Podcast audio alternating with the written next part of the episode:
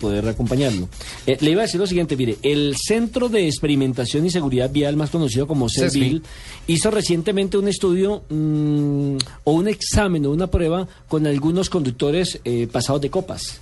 ¿Cierto? Sí. Eh, en el, en En el el autódromo, autódromo. en el autódromo de Tocancipá. ¿Y qué, con- a qué conclusiones llegaron? Por ejemplo, la postura en cabina se pierde por parte del piloto.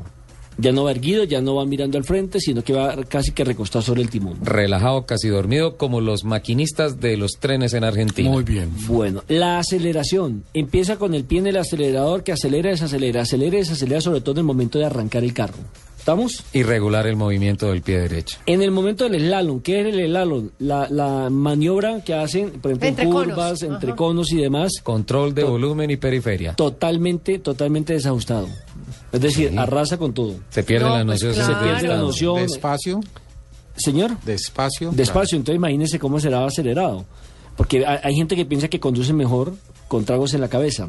Eh, el momento del frenado, generalmente no lo hacen pausado, sino en seco. Sí. Exactamente. Eh, hay una disminución de la habilidad del 17%. Se multiplica si se maneja además de noche. Cambia notablemente. Pierden más la percepción del momento donde están, del sitio donde están.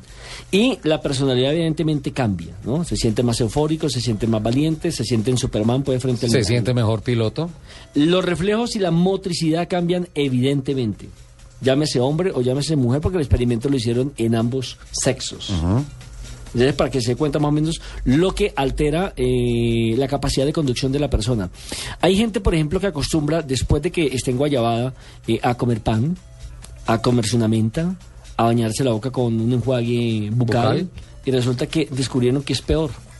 El enjuague bucal sí, porque tiene partículas de alcohol. Claro, intoxica el organismo. Exactamente, entonces cuando le hacen el examen frente al, ¿cómo se llama? Alcoholímetro. Al Al alcoholímetro, sale peor, sale con un 75% de más. Pero. ¿Y el pan?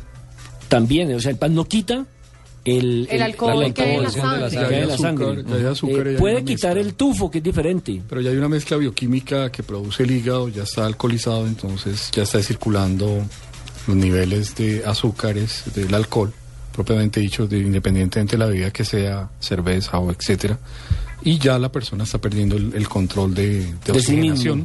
De oxigenación y eso produce este efecto de, de somnolencia y el atergamiento que produce la persona. Y el otro problema es que la gente piensa que es que lo cogen borracho manejando. No.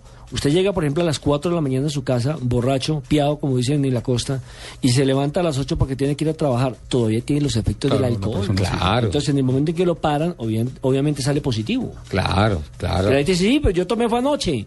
Pero es que el cuerpo todavía está alcoholizado.